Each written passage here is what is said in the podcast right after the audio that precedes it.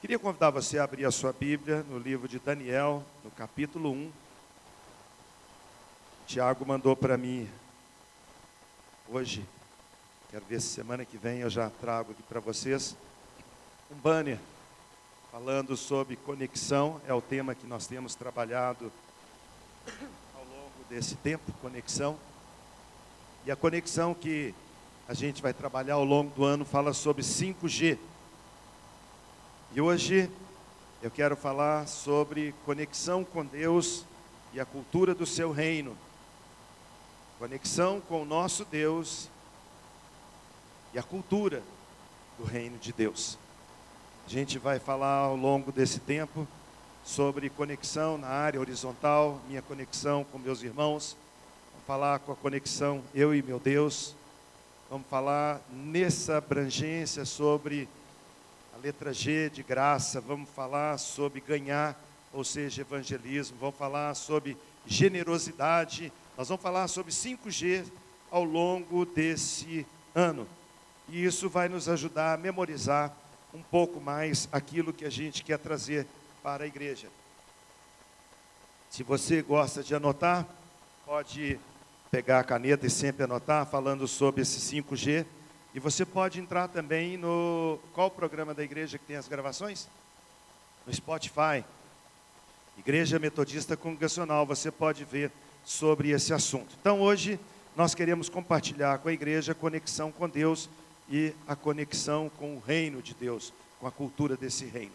Está escrito assim: No ano terceiro do reinado de Jeoaquim, rei de Judá, veio Nabucodonosor, rei de Babilônia, a Jerusalém e a sitiou.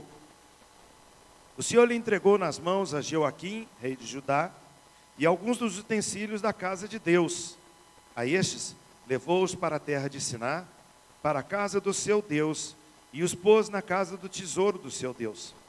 Disse o rei a Aspenaz, chefe dos seus eunucos, que trouxesse algum dos filhos de Israel, tanto da linhagem real como da dos nobres jovens sem nenhum defeito, de boa aparência, instruídos em toda a sabedoria, doutos em ciência, versados no conhecimento e que fossem competentes para assistirem no palácio do rei e lhes ensinasse a cultura e a língua dos caldeus. Determinou-lhes o rei a ração diária das finas iguarias da mesa real e do vinho que ele bebia e que assim fossem mantidas por três anos, ao, cabo, ao cabo dos quais assistiriam diante do rei. Entre eles se achavam os filhos de Judá, Daniel, Ananias, Misael e Azarias.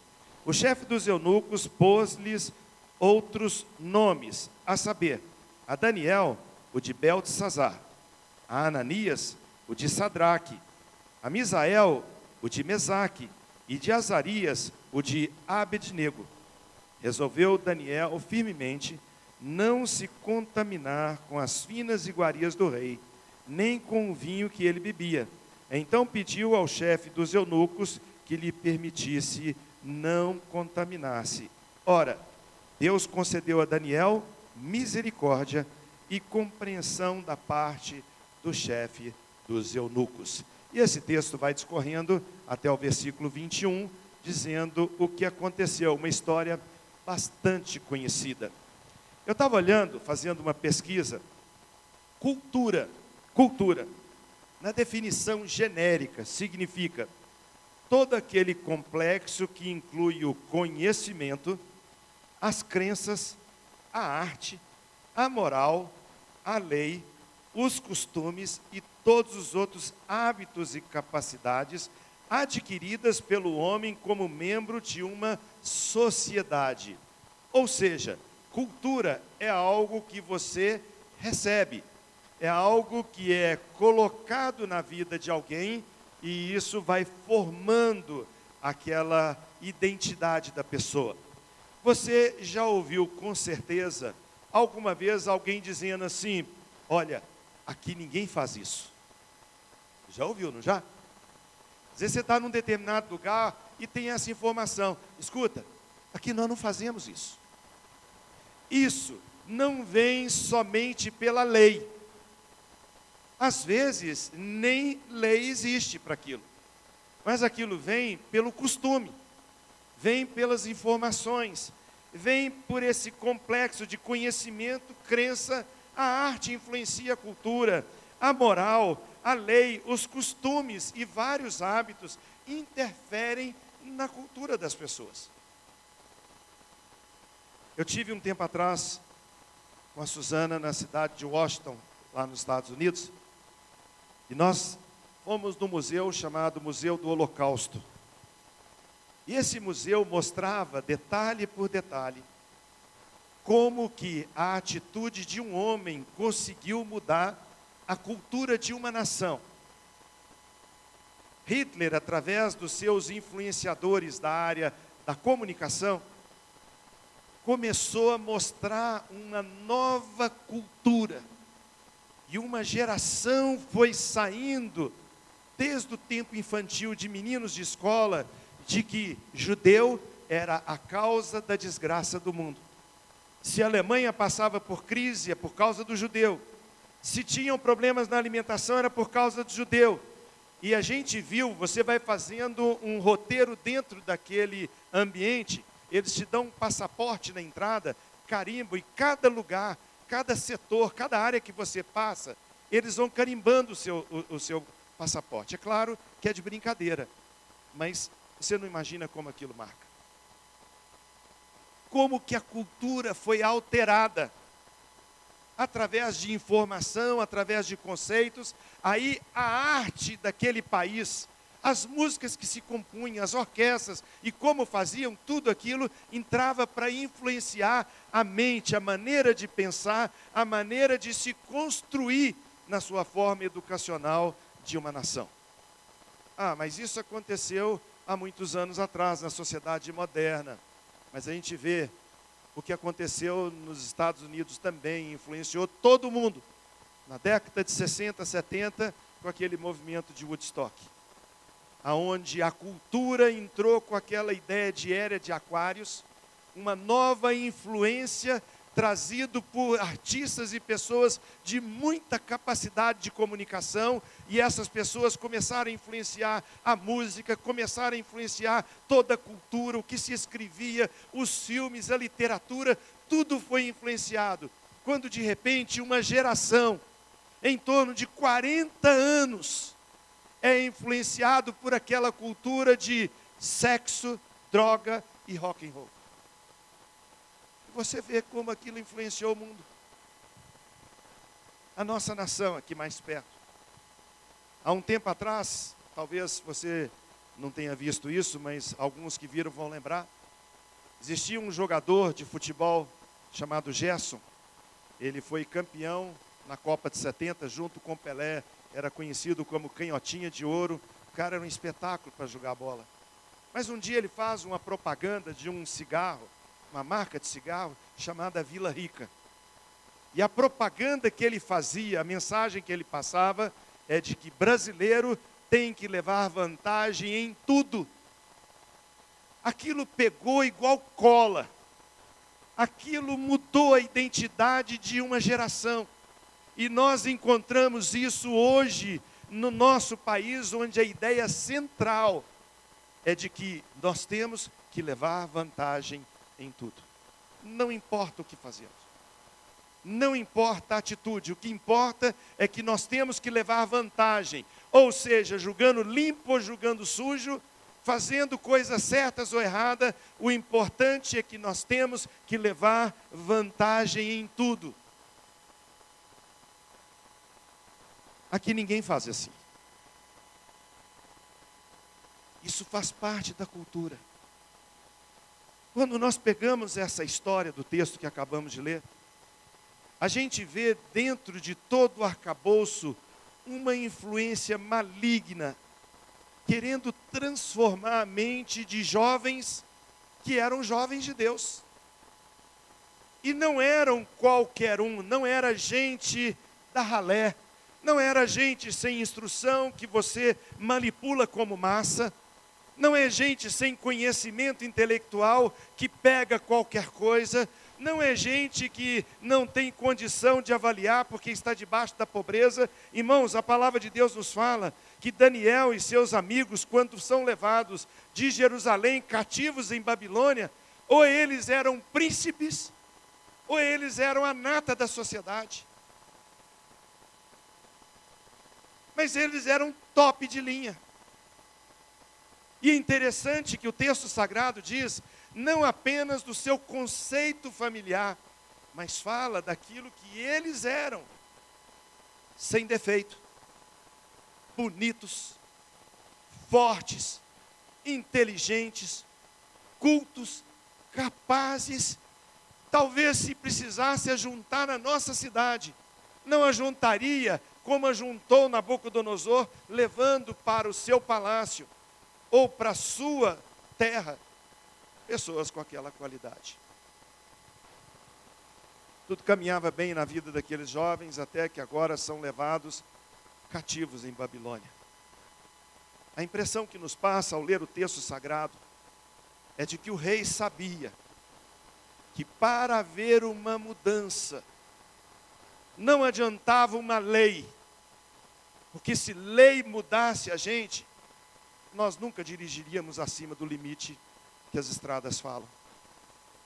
Se lei trouxesse solução, se o pode ou não pode fosse algo que a gente tivesse o rigor como nação, como povo brasileiro, nós não seríamos o que somos. Por isso ficamos escandalizados quando a gente vê a cultura de alguns países. De vez em quando você vê isso no seu celular mostrando que o camarada está dirigindo em determinado lugar, vê uma banca de frutas colhida da região, o cara desce, pega a fruta, põe o dinheiro, deixa o troco, pega o troco e vai embora. E a gente fica pensando, se fosse conosco, levava o dinheiro do outro que deixou, levava a banca inteira. Cultura. Nabucodonosor sabia que para conquistar toda a sua terra daquela época, todo mundo que as suas mãos alcançavam, tinha que ter uma mudança de mentalidade. Qual era a cultura desses jovens?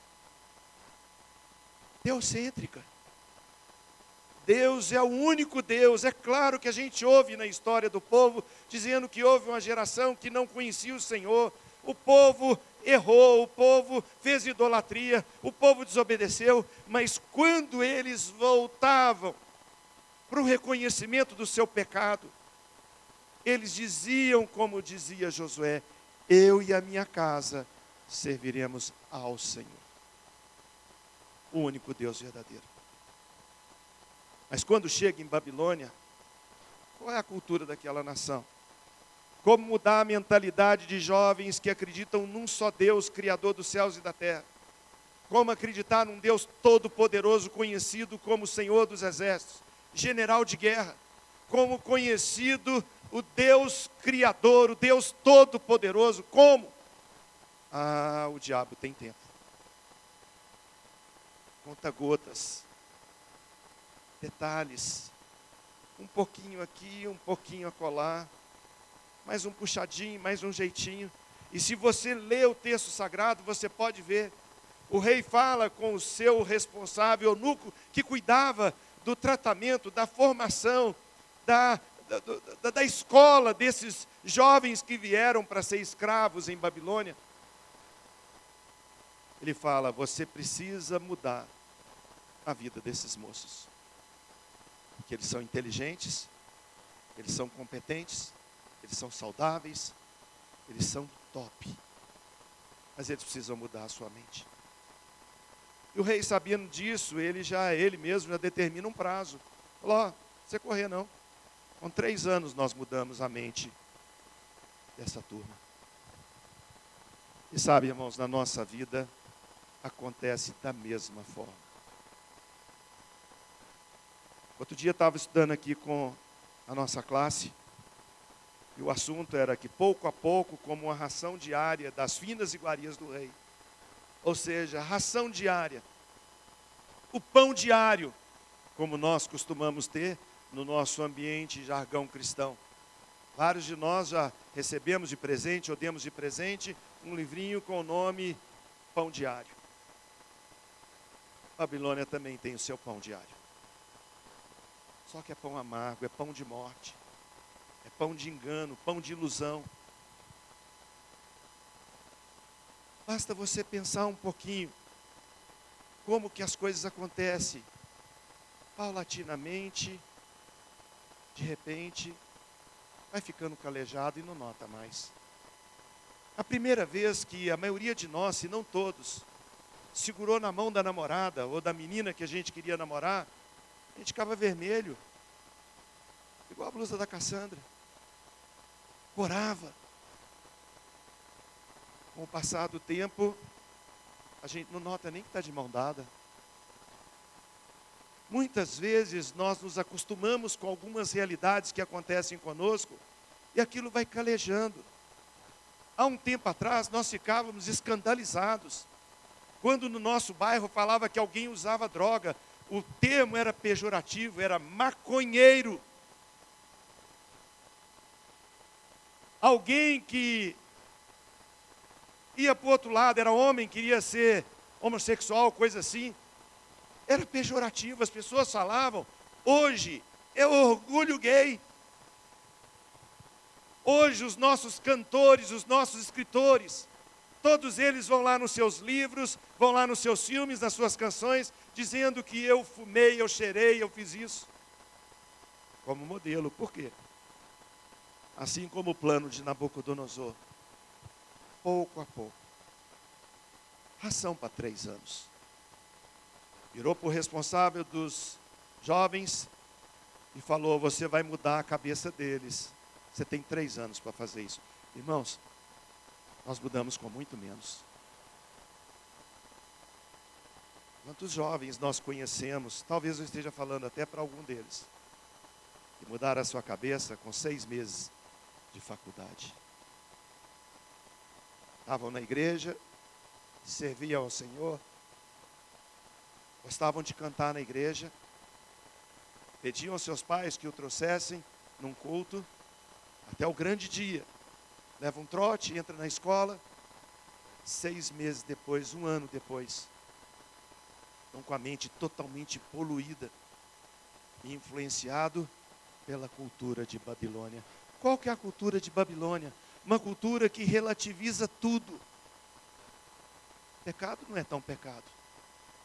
O erro não é tão erro. Ah, não é tão assim, né, gente? Não é tão assim. Na aula que nós tivemos aqui semana passada, eu estava dizendo, sabe qual é o nosso risco? Abrir mão de pequenos detalhes, das pequenas e inocentes provas que parecem que não são risco. Ah, isso eu tiro de letra. Nunca deixe a sua mente negociar. Se pintou dúvida, diga não se bobear, se negociar, deixar a mente caminhar, daqui a pouco o namoro está errado, no trabalho está errado, no relacionamento familiar está errado, na, em tudo. E sabe o que a cultura de Babilônia fala para nós? Todo mundo faz isso. Da mesma forma como eu comecei dizendo, aqui nós não fazemos assim, a cultura de Babilônia quer dizer que tudo é relativo, que pecado não é tão pecado assim. E sabe qual o tema central? O prazer é para hoje. A vida tem que ser curtida hoje. E esquecemos aquilo que o irmão Ricardo falou, que nós somos peregrinos. Nós não somos dessa terra. Mantenha a sua consciência limpa. Porque Babilônia simboliza, exemplifica, tipifica tudo aquilo que o mundo traz. Se você pegar a Bíblia, no último livro, em Apocalipse, está dizendo assim: caiu, caiu Babilônia, fugi dela, povo meu. É a mentalidade que vai transformando a nossa vida. Você quer ver como é que isso acontece? Qual censura que você põe nos filmes que você vê? Qual tipo de conversa que nós temos hoje replicando ou recebendo no celular.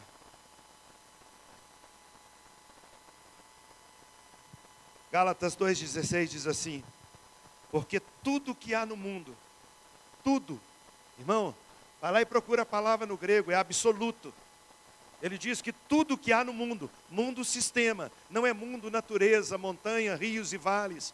Tudo que há nesse sistema mundano, a concupiscência da carne, a concupiscência dos olhos e a soberba da vida, não procede do Pai, mas procede do diabo, é do mundo e não serve para nós.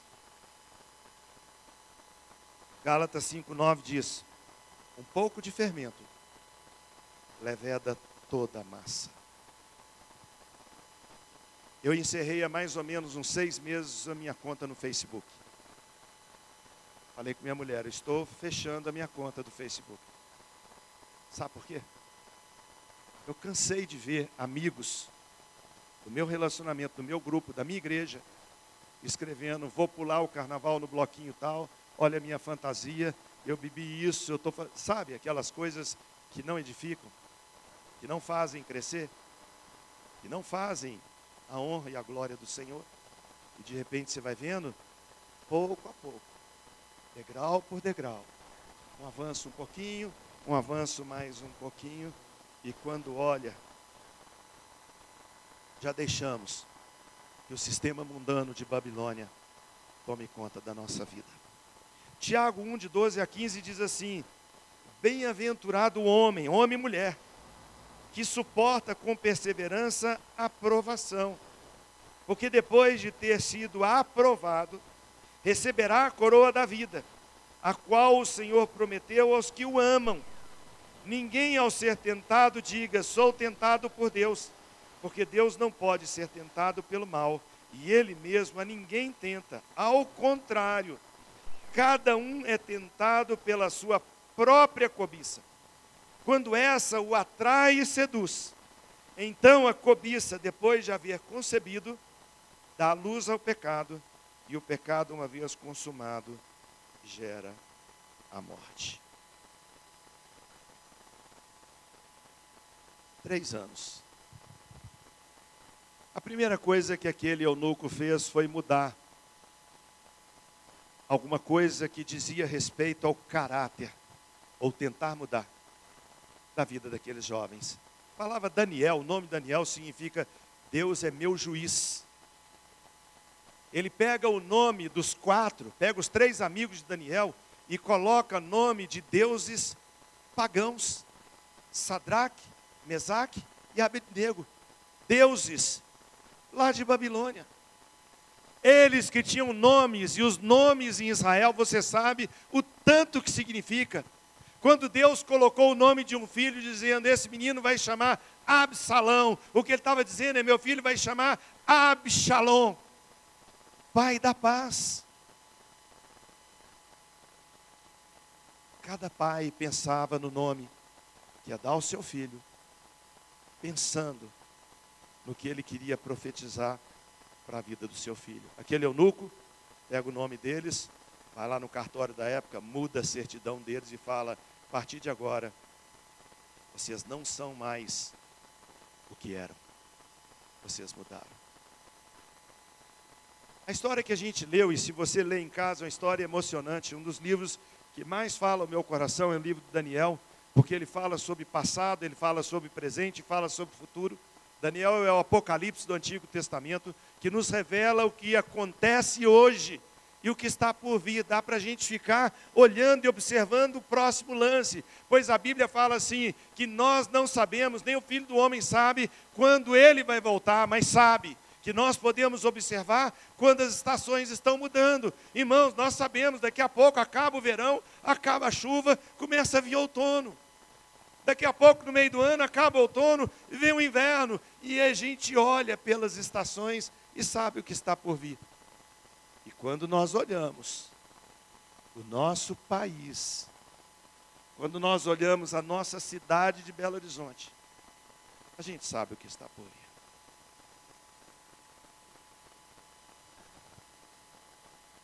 Que, que esses jovens fizeram?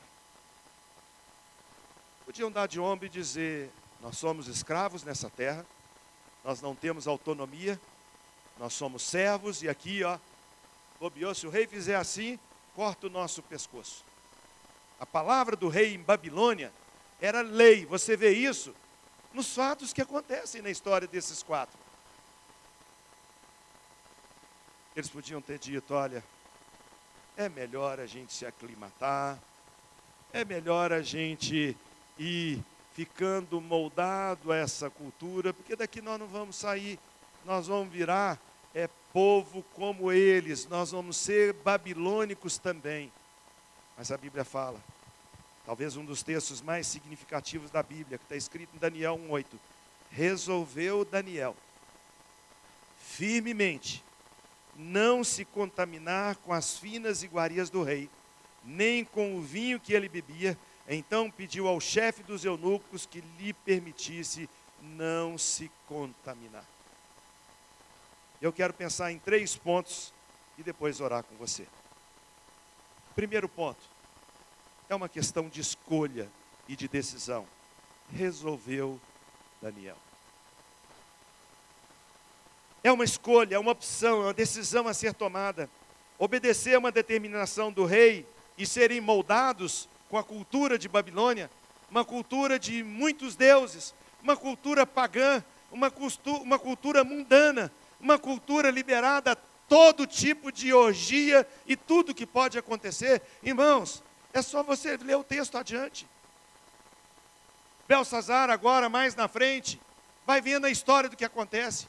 Alguém substitui o rei Nabucodonosor. Esse camarada resolve fazer uma orgia no palácio, dar uma festa agora sem medida, um banquete real como nunca antes. Orgia pura, bebedice pura. Tudo que podia fazer era legal diante do rei. Aquilo foi pouco dentro da ousadia daquele pagão. Vira para o seu servo e fala assim: corre lá nos meus aposentos no tesouro de Babilônia, traz as taças, traz os utensílios do templo dos judeus, traz aqui. Obedeceram, trouxeram as taças. Esse rei agora começa a beber e fazer orgia com as taças que eram santas ao Senhor, santificadas, coisas do templo. Quando de repente uma mão, sem estar presa a um pulso, sem estar presa a um braço, sem um corpo, começa a escrever na parede. Você já leu o texto? Mene, mene, tekel, passim. Ninguém consegue traduzir aquilo. Daniel é levado na presença do rei e ele fala: pesado foste na balança e achado em falta, hoje mesmo teu reino será entregue a outro. Irmãos, Babilônia tinha um muro, uma muralha que cercava a cidade, que dizem que esses jardins suspensos e a muralha era imbatível. Ele não amanheceu. Mas um outro rei entrou pelos canais, pelas entradas de água da cidade e tomou o reino. Daniel resolveu. Tudo o que acontece na minha vida e na sua é questão de escolha, irmãos. É escolha eu vou colher da minha escolha. Está escrito na palavra de Deus, e Deus não se zomba. Aquilo que o homem semear, aquilo que ele plantar, disso ele vai colher. Está escrito: você semeia vento, vai colher tempestade, vento forte. Mas ninguém planta uma coisa e colhe outra. Primeira coisa que nós aprendemos com Daniel é escolher. E a Bíblia é recheada em dizer isso. Josué 24, 15: Se vos parece mal servir ao Senhor, escolhei hoje a quem servais. Se aos deuses a quem serviram vossos pais, que estavam da além do Eufrates, ou os deuses dos amorreus, cuja terra habitais, eu e a minha casa serviremos ao Senhor. Irmãos, é questão de escolha. O apóstolo Paulo diz: todas as coisas me são listas mas nem todas me convêm. Um pé na igreja, um pé no mundo, é destruição. Um relacionamento na igreja domingo e outro nos negócios lá fora, outro no relacionamento com outra pessoa lá fora, se não for debaixo da luz, é trevas. Você pensa que está enganando quem? Eu penso que engano quem? Quando nós tomamos uma posição que não é essa de Daniel. É impossível servir ao Senhor e ao mundo, ir à igreja e depois ir para um barzinho beber, ir para balada, pular carnaval, vestir qualquer roupa, deixar que o namorado faça isso, olhar pornografia. Irmãos, não tem nada a ver com a história de um crente. Não tem nada a ver com uma serva de Deus. Não tem nada a ver conosco. Você precisa definir o que, que você quer da sua vida. Porque a você foi dado o direito de escolher o que plantar. Mas não foi te dado o direito de escolher o que colher do que plantou. Não tem jeito. Segunda coisa que eu aprendo com Daniel é que ele resolveu firmemente, decisão, tomou posição, saiu de cima do muro, decidiu com determinação, sem titubear, com firmeza, dizendo: Eu quero, eu vou fazer assim, custe o que custar. Salmo 112, 1 a 7 diz: Bem-aventurado o homem que teme ao Senhor, o seu coração é firme e confiante no seu Deus. A Bíblia diz: Porque você não é frio, porque você não é quente, você é morno, o ponta te vomitar da boca, diz o Senhor.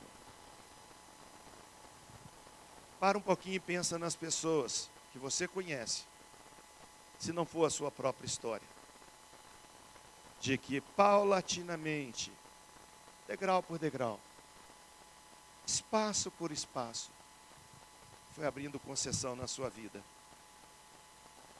Quantas pessoas perderam o prazer de vir para a igreja? Sabe o que, falam? Tudo é ruim. Mensagem não agrada. O louvor, não gosto. Mas sabe, irmãos, nós nos reunimos neste lugar em nome do Senhor Jesus Cristo Senhor dos senhores, Rei dos reis. E ele disse que a minha palavra não tornará para mim vazia. Se esse púlpito pregar qualquer outra coisa que não for a palavra de Deus, joga fora. Mas se o púlpito pregar a palavra de Deus, é para você e para os seus filhos. Porque ela faz toda a diferença. Você precisa ter coragem para assumir as consequências das suas escolhas, das suas decisões. Nós já passamos por isso. Quantas vezes já fomos ridicularizados? Quantas vezes já debocharam da gente? Quantas vezes já falaram, ah, o povo do não pode, é o povo do Bíblia, é o povo. Sabe o que, que acontece? Eu posso tudo naquele que me fortalece. O que eu e você fazemos é escolhas. Eu quero servir ao meu Senhor. E por último, resolveu não se contaminar. A palavra contaminação ali tem todo sentido para nós. 1 Coríntios 6,12: Todas as coisas me são listas, mas nem todas me convêm. Todas as coisas me são listas, mas eu não me deixarei dominar por nenhuma delas. Ah, mas não preocupa não. Nabucodonosor tem tempo. Não é um dia, não é uma temporada. São três anos. Irmãos, qualquer um de nós que participarmos de uma mudança de cultura, seja mudando para outro continente, mudando para outro lugar, a gente vai demonstrar logo. Os netos dos gêmeos e da Míria passaram aqui uns tempos com eles aí junto com a Raquel. Eles comem diferente, na hora diferente, falam diferente, agem diferente. A cultura desses meninos já é da Austrália. A cultura que nós temos é do ambiente que nós estamos. E a pergunta é: onde é que você passa a sua semana? Onde você coloca os seus olhos? Que literatura você lê? O que, que você faz do seu tempo livre? 1 Pedro 1, 13 a 16 diz assim: Por isso, cingindo o vosso entendimento, sede sóbrios, o contrário de ébrios, e esperai inteiramente na graça que vos está sendo trazida na revelação de Jesus Cristo. Como filhos da obediência, não vos amoldeis às paixões que tinhais anteriormente na vossa ignorância. Pelo contrário, segundo é santo aquele que vos chama, tornai-vos santo também vós, vós mesmos, em todo o vosso procedimento, porque escrito está: sede santos, porque eu sou santo, diz o Senhor. Não dá, irmãos, não dá para viver uma vida com Deus e uma vida com o mundo. Não dá para viver debaixo do julgo desigual do diabo nas áreas que ele atua nesse mundo. Ainda que os economistas, os educadores e qualquer pessoa venham dizer, quem não faz isso não consegue. Nós, se fizermos debaixo da obediência da palavra do Senhor, vamos conseguir o que ele quiser que a gente consiga. Você precisa abandonar o mundo e santificar a sua vida. Ah, fulano está me convidando para fazer isso não é para mim. Todas as vezes que os nossos filhos tinham algum convite para ir para a casa de alguém, para passear com alguém num sábado, alguma coisa assim, o que a Suzana fazia é saber quem são os pais desses meninos, onde eles estão querendo levá-los, o que, que eles estão pensando em fazer. Nós podemos fazer isso nós podemos considerar antes de envolver. Isso edifica ou não? Você precisa abandonar o mundo e santificar ao Senhor. Quais foram os resultados? Eu quero terminar aqui. Daniel e seus amigos foram perseguidos e arrumaram muitos inimigos em Babilônia. Eles não eram os queridinhos de lá.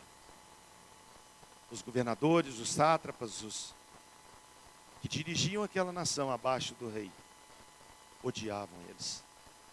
Fizeram de tudo para eles tropeçarem. E você conhece a história. Os três amigos foram julgados na fornalha de fogo ardente, porque não adoraram a estátua do rei.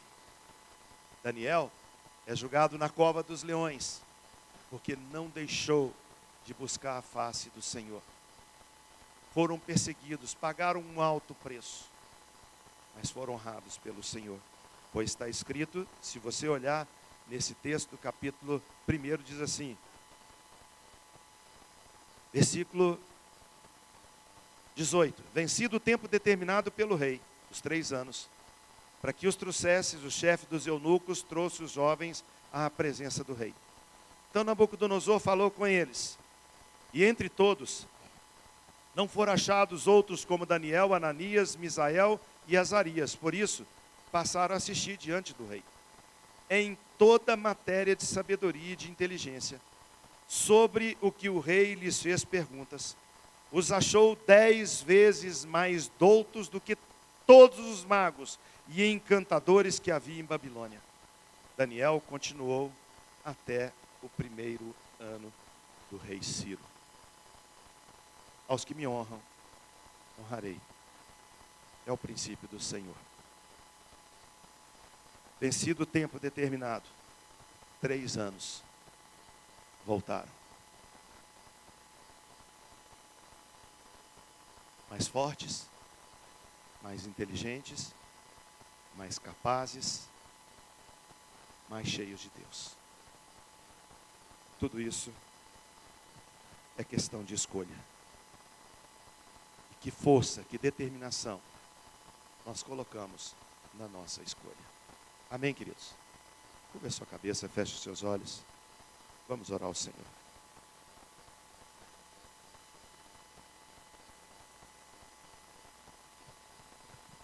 Peça ao Espírito Santo para falar com você. Que atitude você tem que tomar? O que Deus precisa mudar na sua vida? Que, que você precisa deixar? Talvez você precise até dizer para o Senhor, Senhor, eu não dou conta. É muito difícil deixar isso. Um relacionamento errado, castelos de areia que você está construindo, vida de aparência. Nós vamos estar tomando ceia daqui a pouquinho. A palavra de Deus nos diz que nós não devemos tomar a ceia indignamente. Você não pode pegar um pedacinho desse pão Você não deve pegar esse cálice de suco de uva que representam a morte de Cristo indignamente. Para fazer isso, você tem que ser corajoso. Você tem que ser determinada. Você tem que ser firme. E dizer: Senhor, eu vou deixar esse pecado. Eu vou deixar esse erro, vou deixar essa atitude. Vou tomar a posição, vou sair de cima do muro. A partir de hoje, eu vou tomar essa ceia dizendo para o meu Deus: Eu quero ser mudado. Eu quero estar firme no Senhor, como foi Daniel. Enquanto nós ouvimos essa canção, quero convidar os diáconos a vir aqui à frente. Você permaneça de cabeça curvada, olhos fechados. Depois dessa canção, nós vamos distribuir os elementos.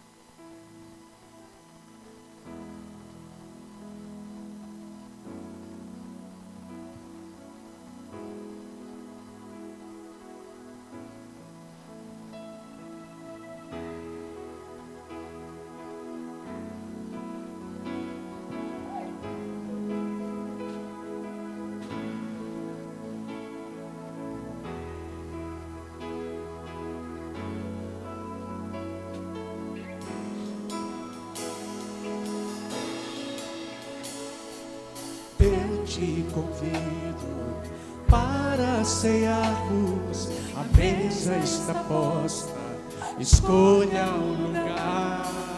Esta é a festa do pão e do vinho que eu ofereço a quem vai chegar. Eu te convido. Eu te convido cearmos. A mesa está posta, escolha o lugar. Esta é a festa do pão e do vinho que eu ofereço a quem mais chegar. Vamos celebrar minha hora, meu amor que nos torna irmãos, refazendo a paz. Vamos celebrar minha neste amor, reconciliação.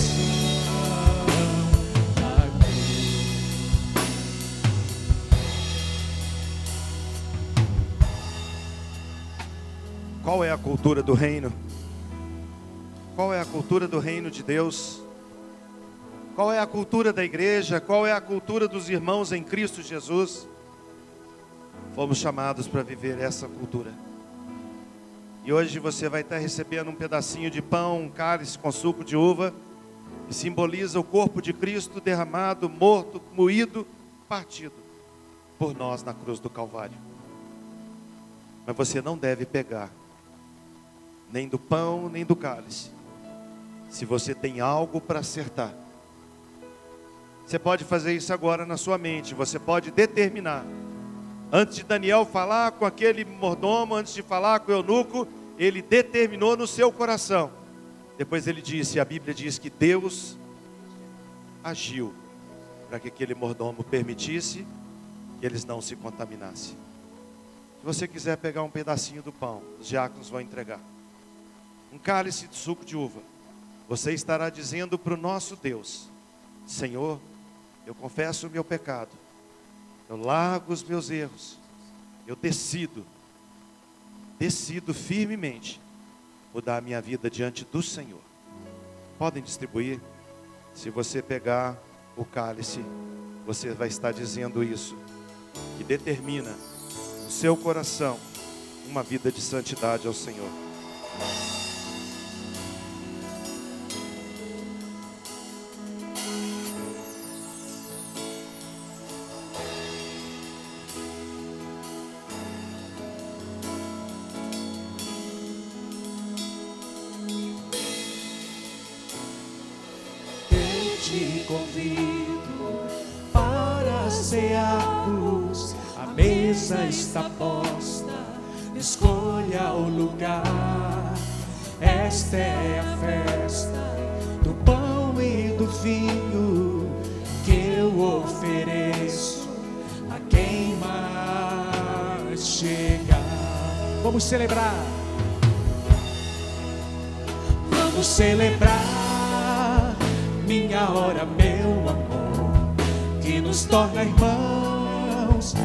Refazendo a paz.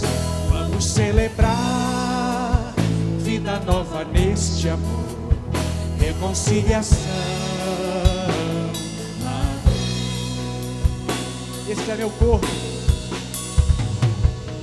Este é o meu corpo, trigo moído, vida doada, o Isso é o meu sangue, nova aliança, tornando em vinho de libertação.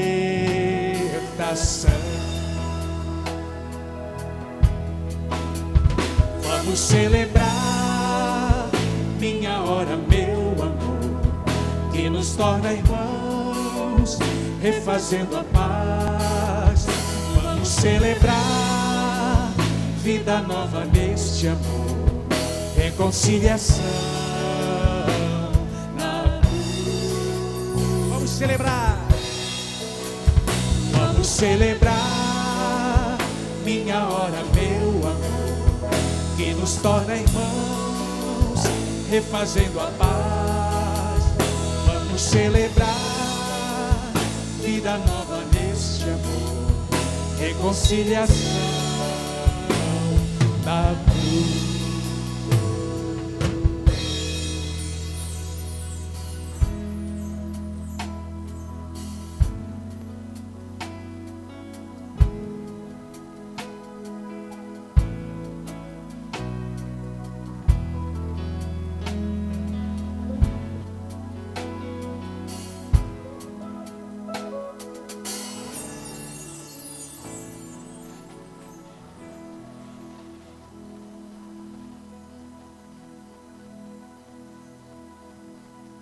Alguém não recebeu? Dá um sinal.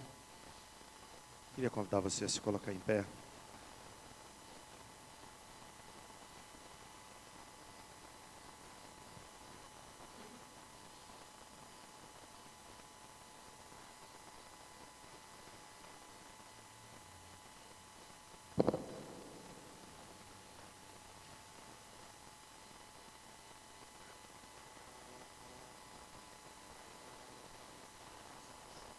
Que nós temos aqui são elementos de um memorial. Quando nós comemos esse pedacinho de pão, nós não mastigamos o corpo de Cristo. Cristo não se torna pão novamente. Quando nós bebemos do cálice, nós não estamos bebendo sangue. Nós estamos trazendo à memória o amor de Jesus por nós. A Bíblia diz: na noite que foi traído, tomou Jesus um pão, partiu, deu aos seus discípulos, depois de ter dado graças a Deus, e disse aos seus discípulos: Comei dele todos. Isso é o meu corpo partido por vós. Jesus se partiu por amor a você. Coma do pão lembrando deste amor.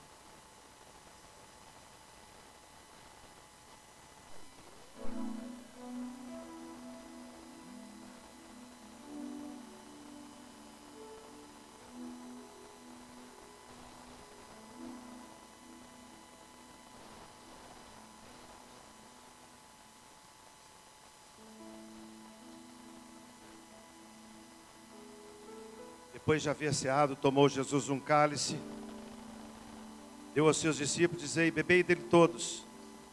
Esse é meu sangue derramado por vós, derramado por muitos. Quando nós lembramos do poder que há no sangue de Jesus, nós somos fortalecidos. Jesus disse: Quem de mim se alimenta, por mim viverá. O apóstolo disse que se andarmos na luz como ele na luz está, mantemos comunhão uns com os outros e o sangue de Jesus, seu Filho, nos purifica de todo o pecado. Tomemos do cálice lembrando que há poder no sangue de Jesus.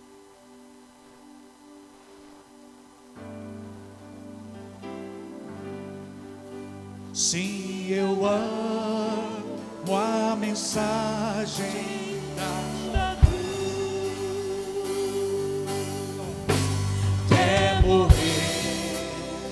eu amo.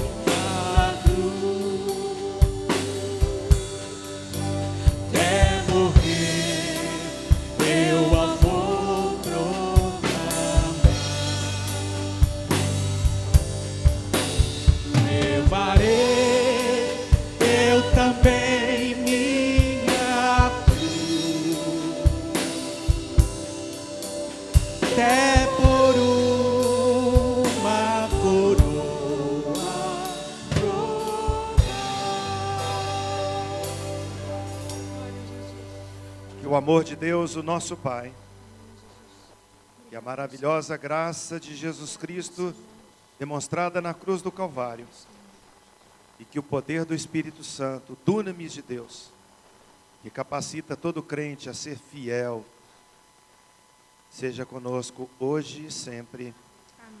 Amém. Amém. O Senhor te abençoe e te guarde. Tenha uma semana de vitória. Temos oração aqui na igreja amanhã até sexta, sete horas da manhã. Vem orar conosco, você é bem-vindo. Temos um cafezinho aqui no salão ao lado, um chá. Não vá embora depressa, tome um cafezinho, dê um abraço em alguém